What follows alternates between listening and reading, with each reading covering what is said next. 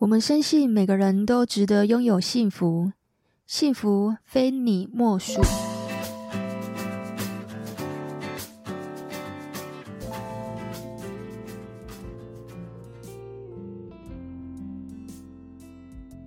大家好，你现在收听的是《非你莫属》的节目，我是杜菲，是一名美国婚前辅导咨询师。如果你是新朋友，我们这个节目是在讲有关感情、婚姻、家庭的大小事。那如果你是老朋友，谢谢你们一路以来的支持。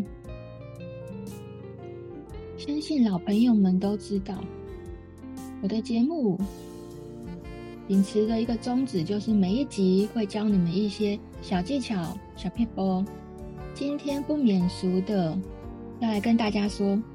家庭关系经营，你只要做到这三件事情，包你生活舒心又愉悦，快乐的不得了。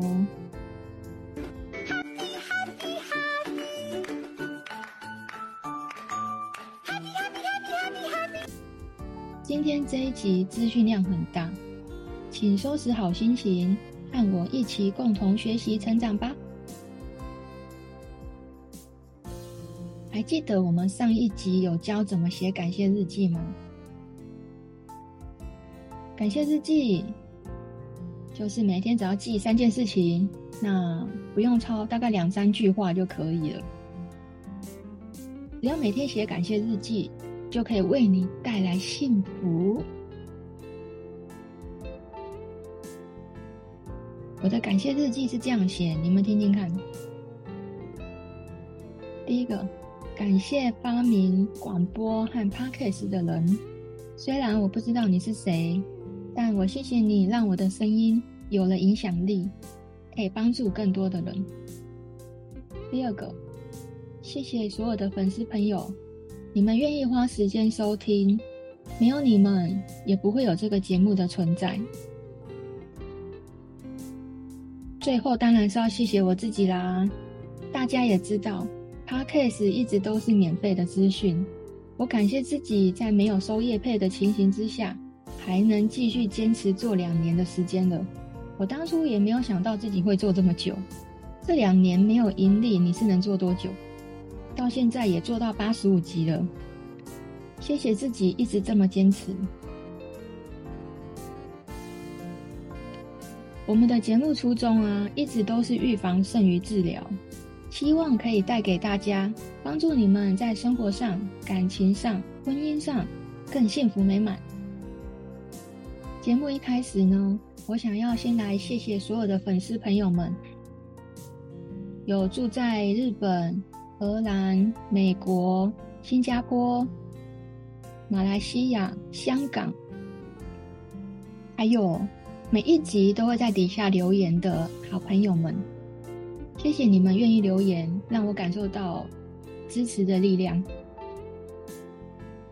另外有几个赞助我喝咖啡的粉丝朋友们，我想要唱名来表示感谢。谢谢美乐蒂、小杨哥、海底世界、乐乐、蜜凤姐姐，还有威严。我们在后台的资料有显示啊。喜欢我的节目，年龄层大概是落在二十五到五十五岁之间，遍布单身的未婚男女，还有已婚的夫妻。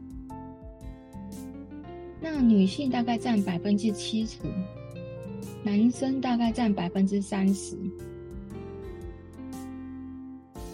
坦白说，要听我的节目也不是很轻松的事啊，因为它并不是一个说说笑笑就听完的节目。而是需要学习自我成长、需要内省的一个教育节目。所以呢，讲到这里，听众朋友们，你一定现在要特别的感谢你自己，因为你愿意花时间去学习学校没有教的事情，这没有人逼你哦，但是你愿意，这个就非常值得肯定了。我欣赏你们，毕竟这样的人啊，绝对是少数。你要知道，大部分的人啊，都是遇到问题了才去找解决方法，很少有人能够未雨绸缪的先听节目，认同我的理念，事先预防胜于治疗，对不对？现在呢，如果你方便的话，如果你在家里方便的话，啊在外面那可能不太方便。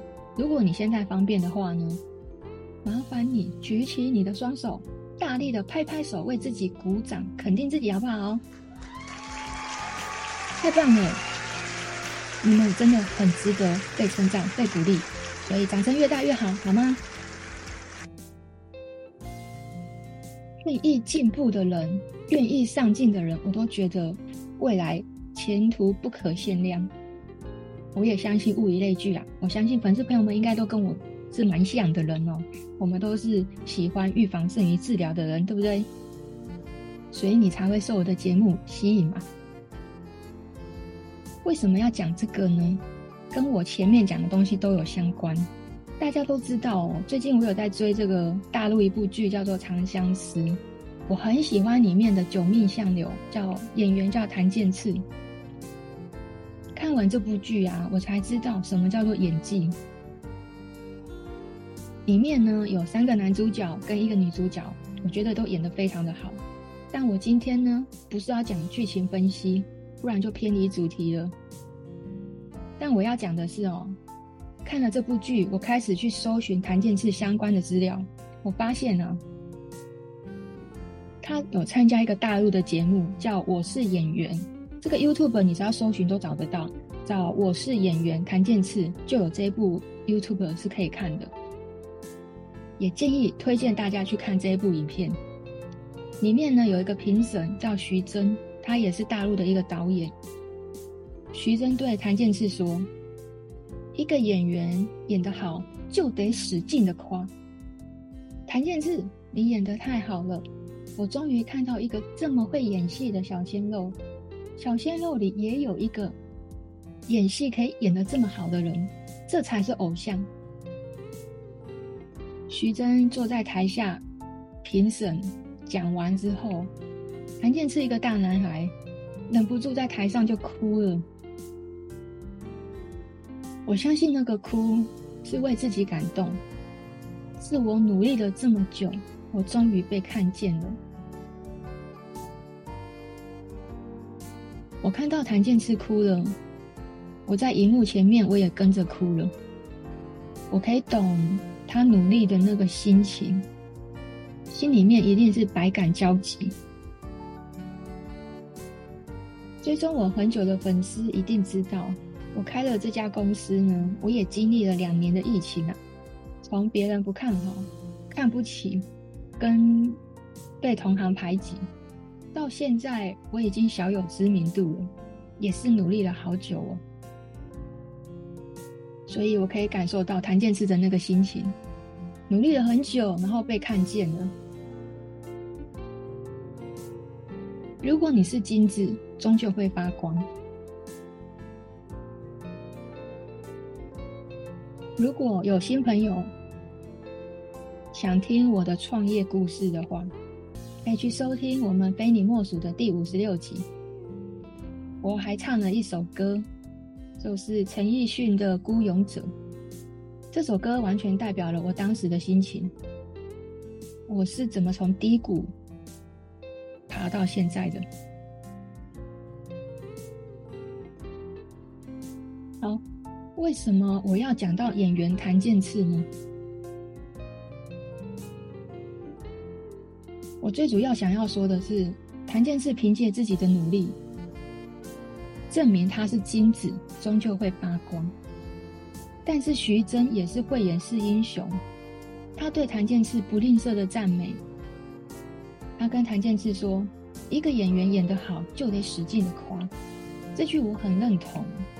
因为现代的人呢、啊，在人跟人之间相处都太吝啬赞美了，所以啊，我刚刚也是大大的肯定大家，从这个很微小的地方就可以看得出来，你一定是一个很上进的人，愿意花时间收听节目学习，这真的是很了不起的事情呢。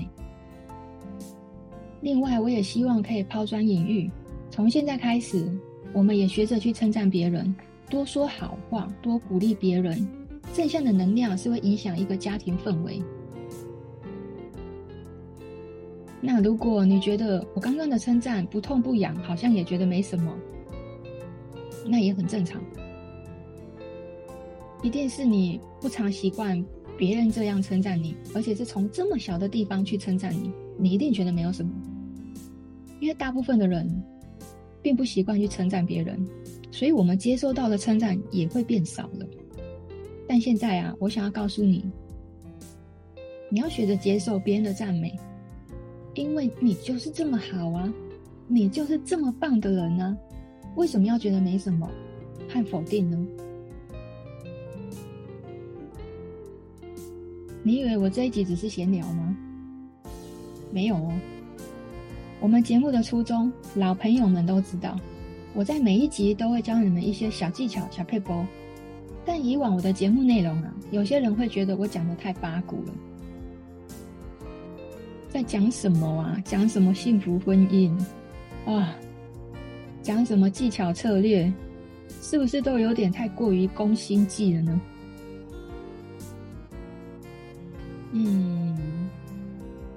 我不会否定你的想法，因为我知道要尊重每个人的自由意志，因为我们年代不一样，社会历练不一样，想法当然也是不一样啊。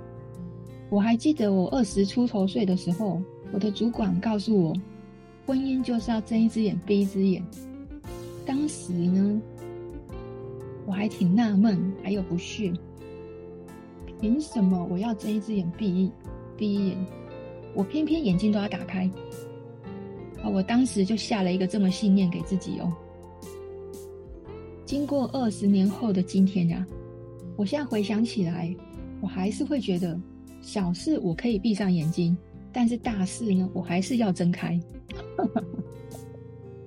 有一些不一样的，对，想法是会跟着年龄去做调整的。所以我自己呢，也是经历一段耳根很硬啊，所以我也不在意你现在是不是认同啊，因为我讲的是有效方法嘛。但是做和不做，决定权在你呀，啊，这也不是我能左右的。好，我们现在呢，就来进入主题。我决定呢，用更接地气的方式来告诉你，家庭关系要怎么经营，只要做到三件事情，就是装聋、装瞎跟闭嘴。什么啊？老师，这些东西啊？诶，我就是讲的一个很接地气的。以下呢，我要讲的这三件事情：装聋、装瞎跟闭嘴。你通通都可以用在任何关系上面，包括夫妻关系啊、家庭关系啊、亲子关系啊，还有你跟同事的关系啊，都可以用。如果你是一个懂得举一反三的人呢，你会明白他们都通用哦。第一个，装聋。有人可能会说啊，装聋，我明明就耳朵，我为什么要装聋呢？难道还要堵上塞住不成吗？而且人前不说，人后又被说，我当面还听到有人对我说不三不四的话，难道我也要装作没听到吗？这太难了吧！真的，今天讲的装聋、装瞎跟闭嘴，都是一门技术活。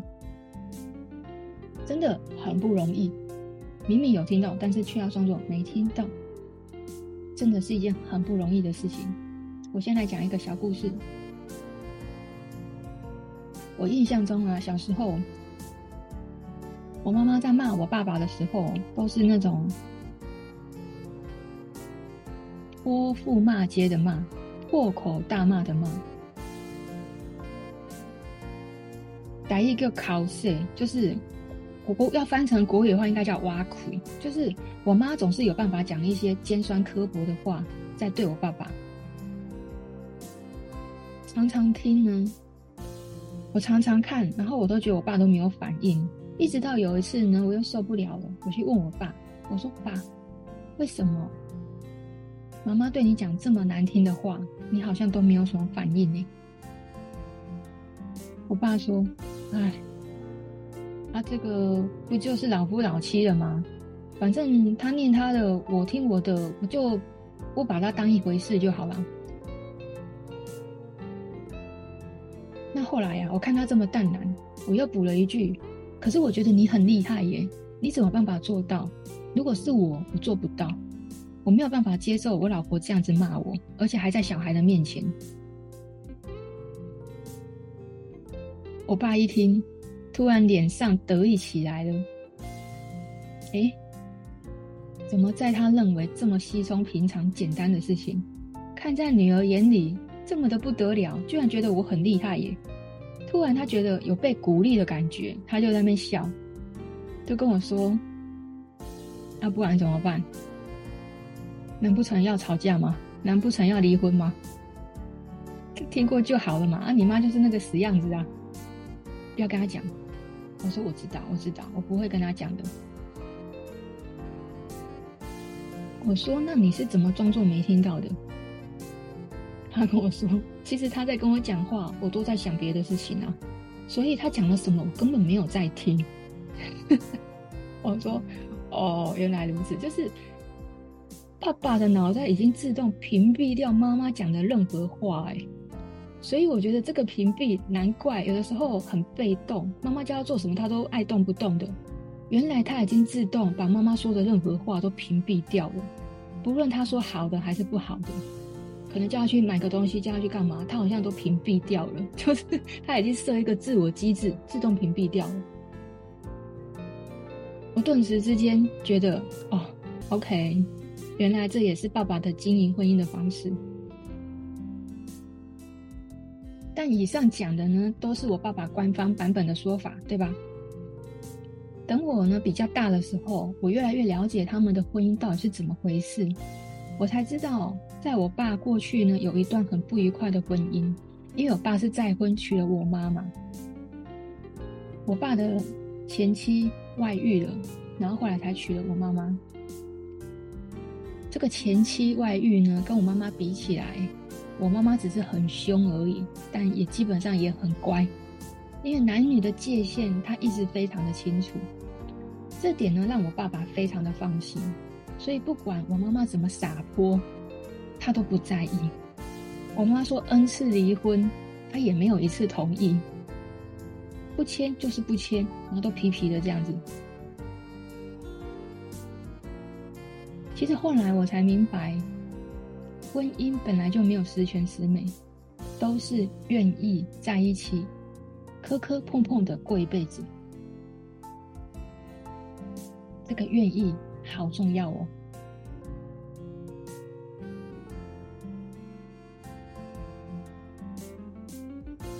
再来，我讲第二个，装瞎。我举一个婆媳的例子。我哥很早就搬出去住了。那每一年呢，他会回来家里面拜拜，一年拜四次。端午节、清明节、中秋节，还有过年，他每年就回来拜这四次。有一次呢，在神明厅的时候，我嫂嫂摆了水果，摆了一些反正要拜拜的东西，这样，听起来好像没什么问题，对吧？但是我妈。一看了，不得了了，怎么都给他换了位置呢？就是原本摆的位置都不是他摆的那个位置，橘子也不是原本的位置，三牲也不是原本的位置。我妈脸色就沉下来了，她以为我看我有看到啊，她脸色就沉下来，脸脸就变了这样子，本来还开开心心的看到。记得记得新妇大煮大意，甲刷物件、刷微，一下真没送。嗯，好。那我后来看着我妈，我妈也看着我，我们两个就这样对看。然后呢，我又看看我嫂嫂，又看看我哥哥，怎么他们两个都没有发现我妈已经不爽了呢？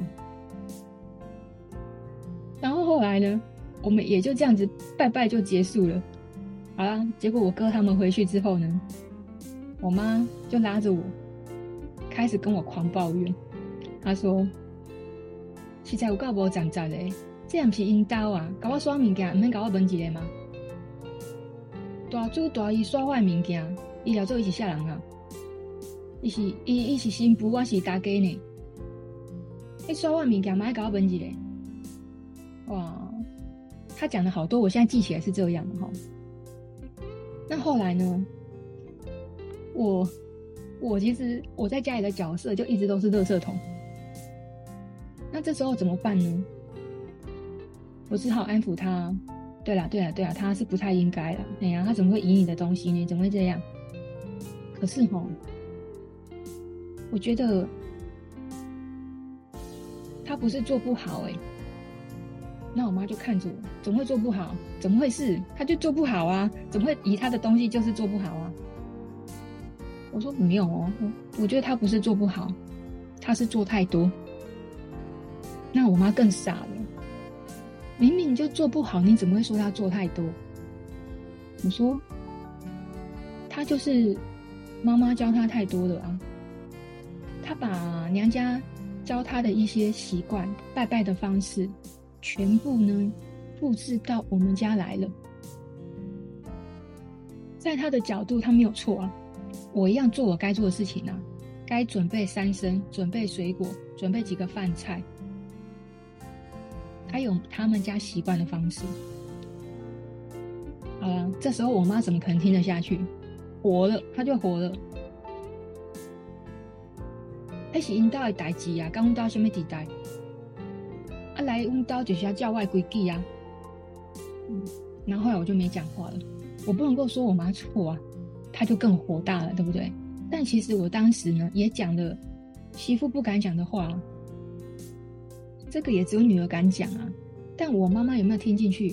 我是不晓得她有没有听进去啦。但是至少让她缓和一下。再来呢，这边也想要听到这里呢，可能有些媳妇也会不高兴了，就是婆婆把自己当成外人了。怎么你是你，我是我？事实上，婆婆跟媳妇本来就不是不是一家人啊。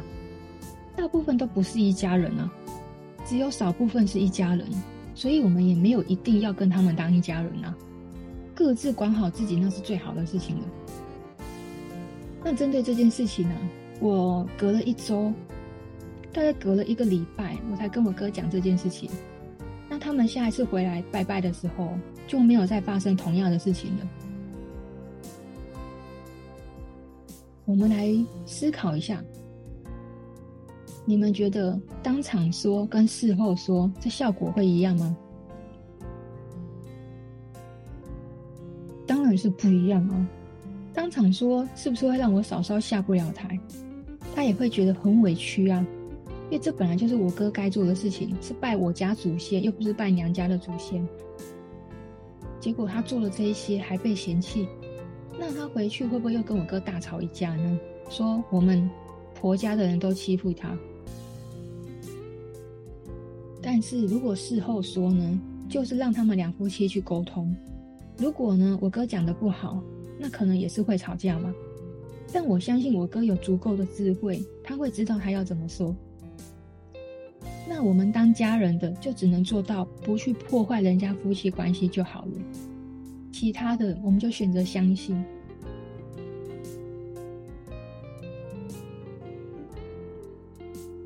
我哥在处理亲子关系处理的还不错，我有跟他录过一集，那一集呢，讲的是最难拿捏的是刚刚好的管教。如果大家有兴趣呢，可以去听《非你莫属》的第六十四集，我也会放在资讯栏里面的文章里面会有连结。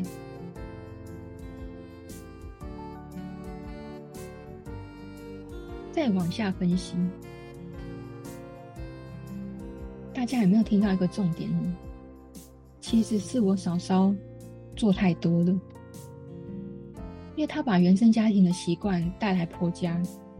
这边其实齁，呃，蛮多人有犯一个同样错误嘛？你要讲到错误吗？好像不能够用错误来形容。我觉得每个家庭都有自己的文化，但结婚是两个家庭的事情，必须要去熟悉。对方家庭的那个文化，有些人的家庭里面边看电视边吃饭是很正常的，有些人家里是吃饭是不看电视的，或者有些人在客厅的时候脚会自动翘起来放到桌上去。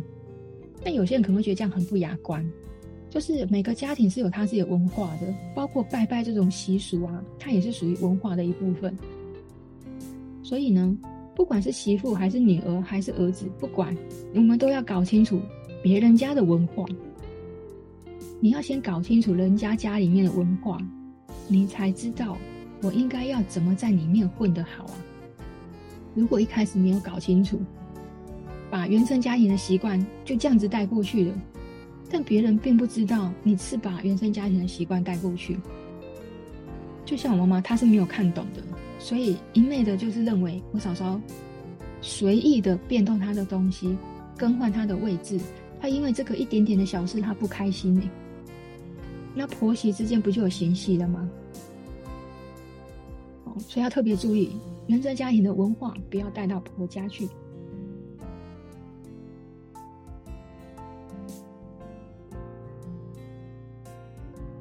第三个来讲闭嘴，讲话呢是人的本能，那看不惯的事情还不能说，大部分的人是憋不住的，所以这时候就非常考验情绪智商的时候。那如果呢你只是想发泄，那你肯定控制不了；但如果你比较在意的是关系，那就会在关键时刻，你会知道要咬住舌头，闭嘴不说。就像我刚刚举的这个例子，我妈妈明明就在不爽，她选择没看到，选择不发一语，至少不要先挑起这个战争，让我哥哥让我哥哥难做人。所以，如果你更在意的是关系，你就会知道你应该要闭嘴。有一次啊，我一个朋友就问我，如果呢夫妻吵架很激烈的话，应该怎么办？有没有什么方式可以处理的最好？我说，学会闭嘴。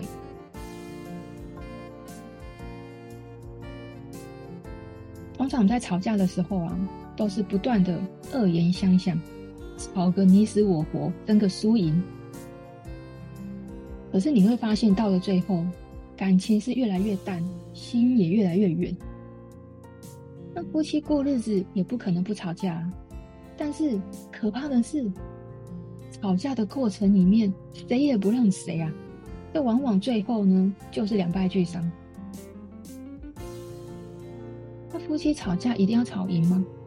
赢了又有什么意义呢？赢了面子，你输的是理智啊。我曾经在网络上看过一篇。很温暖的文章，我来说给大家听。有一天，经常加班很晚回家的老公，突然准时下班，七点到家，而且还带着太太很喜欢吃的一些小零食。那太太就看着老公说：“哎呀，你今天怎么这么早下班呢？”老公说。因为今天没有加班呢，我就早点回来陪你吃饭呀。但是呢，太太看了老公一眼，她瞬间就明白了，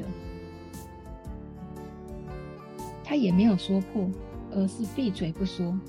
她每天呢，还是给，还是帮老公准备隔天要吃的便当。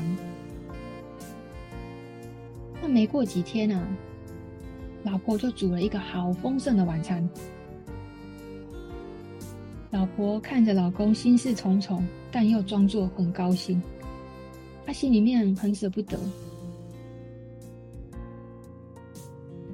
她对老公说：“老公，你工作辛苦了，所以今天准备这么丰盛的晚餐来犒劳你。你真的很辛苦，为了这个家。”然后老公听着老婆说的。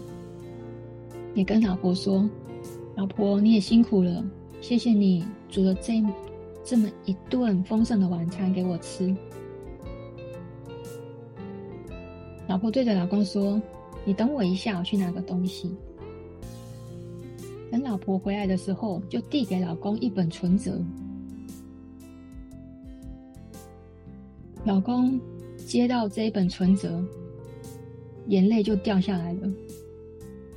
他知道，老婆其实早就知道他失业了，他没有工作了。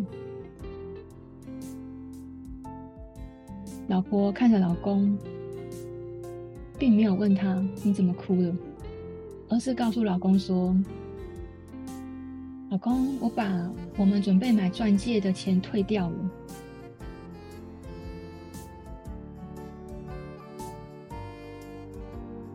因为我们结婚的时候是裸婚，你有答应我要买一个钻戒，说要补偿我。可是现在啊，我会觉得我突然想要开一家店，希望你不要怪我，为什么没有问过你，没有跟你商量，我就把这个钻戒退掉了。我在附近，我在我们家附近有看到一家店面，我觉得那家店面蛮适合做早餐的。老公，你可以跟我一起做吗？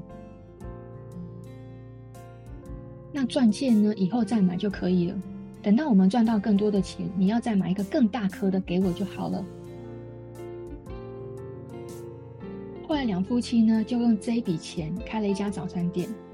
日子虽然很辛苦，但是两个人互相打气、互相加油、互相陪伴，最终也度过这个难关。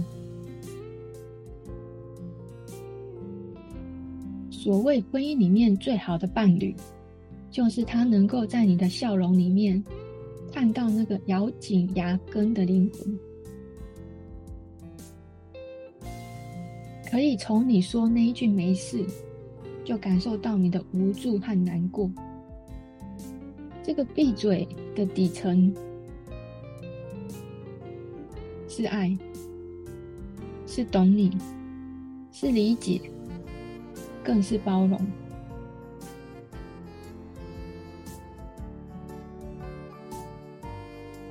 那些气话不说也罢，那些小事闭眼就过，那些埋怨不听就好，那些难受笑笑就过。人到中年。能够让两口子越过越幸福的本事，就要靠这三件事：装聋、装瞎跟闭嘴，才能够走得长久。如果总是用放大镜去放大对方的缺点，去找玉佩里面的那个瑕疵，你就会越看得清楚，就越失望，婚姻也就越容易走到绝路。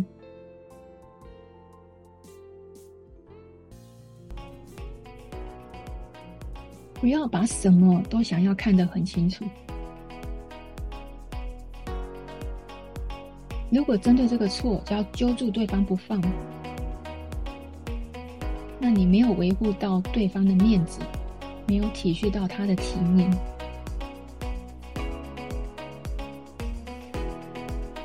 再好的婚姻，也有两百次想离婚，五十次想掐死对方的念头。活都是琐碎的事情，那再和谐，也总是有磕磕碰碰；再深的感情，也是偶尔会感到失望。风平浪静的背后，只不过是有人学会了让步。最后，我想送你一句话：宫崎骏在一部卡通。霍尔的移动城堡里面有讲这一句话，我很喜欢，就在节目最后送给大家。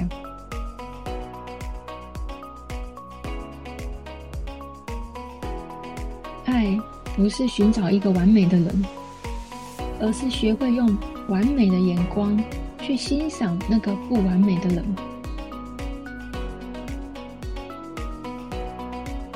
谢谢你的收听，我是杜菲。